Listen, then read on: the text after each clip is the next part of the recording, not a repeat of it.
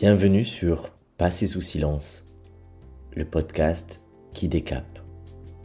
Je suis Gilles Delioz et durant cet épisode, je vais de manière profonde et ludique t'inviter à changer de regard et à poser ta conscience sur ce qui n'avait pas encore été vu. De manière empathique et incarnée, je t'invite à contacter tes mondes intérieurs et vivre tes bascules en conscience pour rayonner tes potentiels sans entrave.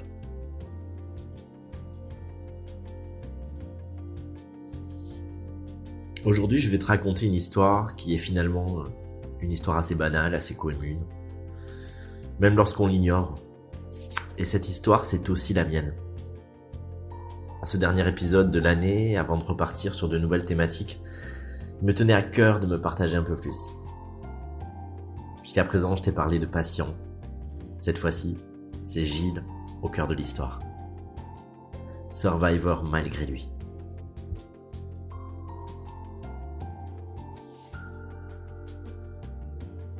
Je porte en moi une blessure gémellaire, la perte d'un jumeau dont je n'ai pas de souvenir conscient, mais dont l'empreinte reste vive.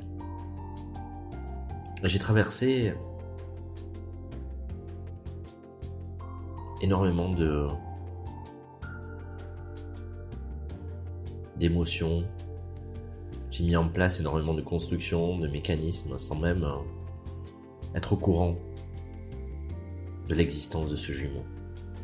Je traversais la blessure d'abandon, la difficulté ou l'interdiction qu'une part de moi se donnait à exister comme si elle était illégitime.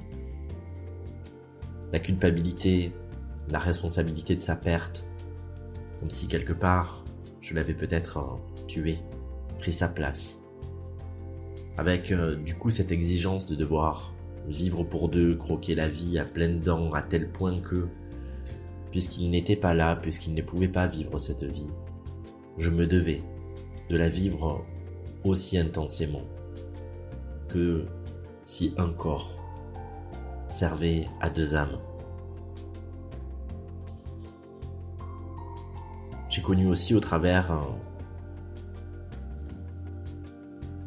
de cette blessure, de cette mémoire, l'auto-sabotage, la difficulté à avoir euh, le droit de réussir, de triompher, de me reposer. Et des mécaniques euh, d'autodestruction, si je suis seul, si j'existe seul, à quoi bon? Comme si je n'étais pas entier tout seul et qu'il fallait sans cesse que mon existence ne soit née de sens que parce qu'elle était partagée. Et c'est quelque chose que je me suis beaucoup fait revivre dans les différentes strates de la vie, dans mon rapport assez fusionnel à l'amour, à l'amitié aussi. Depuis petit, au fait de ne pas savoir jouer seul, de m'être euh, extrêmement bien entouré, comme pour savamment éviter ce qui me faisait le plus peur, d'être euh, dans une effervescence sociale, affective, professionnelle,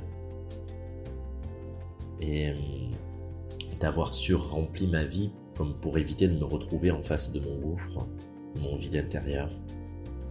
Et puis cette recherche euh, latente mais permanente de l'alter ego, de cet autre moi, de celui qui me ressemblait totalement, que je pouvais comprendre, dont je pouvais précéder les pensées, les désirs, les besoins, et qui pourrait de la même manière me comprendre, avec cette blessure de singularité de je ne peux pas être compris, compris comme ce jumeau aurait pu me comprendre.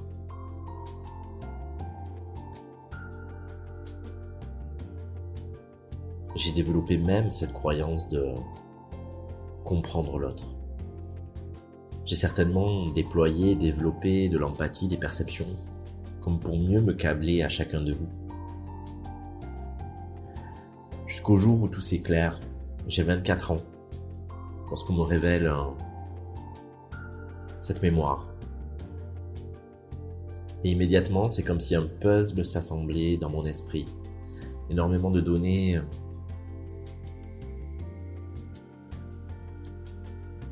qui en apparence euh, n'ont rien à voir les unes avec les autres, s'assemblent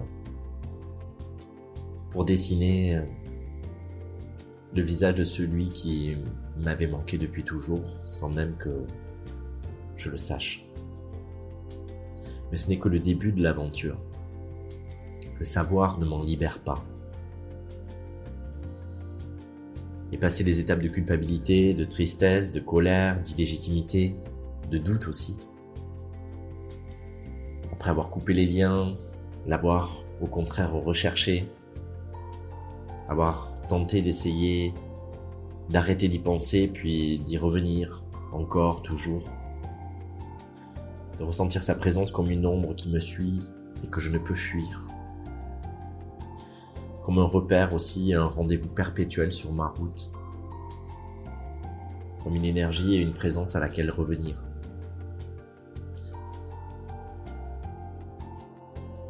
Il a fallu alors que je fasse toutes les étapes d'un deuil.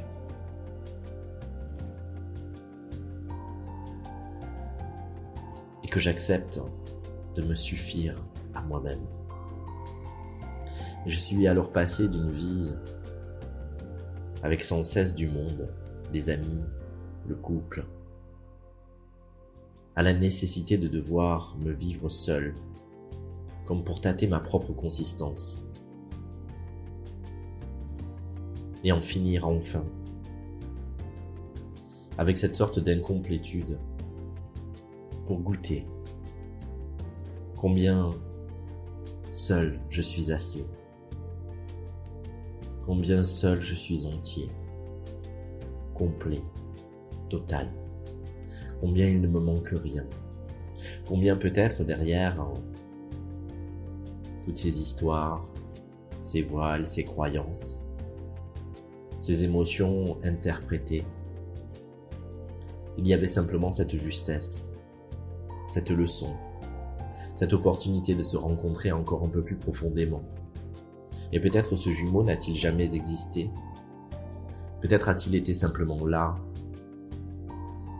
pour m'accompagner à cette prise de conscience, là où quelque chose vacillait déjà en moi à cette idée d'être suffisant. Et c'est alors qu'il m'eut fallu beaucoup de temps et que vient ce moment où j'envisage cette histoire sous un nouvel angle inédit? Peut-être n'était-ce pas là le drame de ma vie. Peut-être n'y avait-il là aucune injustice, mais simplement un espace d'amour de deux âmes, où l'une accompagne l'autre à être au rendez-vous avec soi-même. Comme si ce jumeau avait depuis toujours choisi de ne pas s'incarner. Comme si j'avais été totalement en accord avec cette idée. Mais que sa présence m'avait accompagné jusqu'aux portes du rendez-vous que je m'étais donné. Et qu'une fois que je m'étais bien accroché à cette vie, à cette matière, avec un dernier clin d'œil, il s'en était allé. Pour que nous puissions chacun continuer nos routes, un dans l'astral et l'autre dans la matière. Pour que je puisse enfin faire l'expérience de me sentir bon. Toute l'incompréhension, la culpabilité, le sentiment de responsabilité qui pesait sur mes épaules ont pu fondre comme neige au soleil, s'évanouir au fur et à mesure que j'intégrais profondément, complètement cette vision, que je changeais de regard et que tout mon être se mettait à vibrer avec cette nouvelle réalité. Rien n'est jamais à combattre, ni à déprogrammer. A toujours un sens caché, et y compris au travers des plus grandes douleurs. Nous pouvons tous, chacun, trouver quelque chose qui fait sens, auquel se raccrocher. et chimère ou vérité,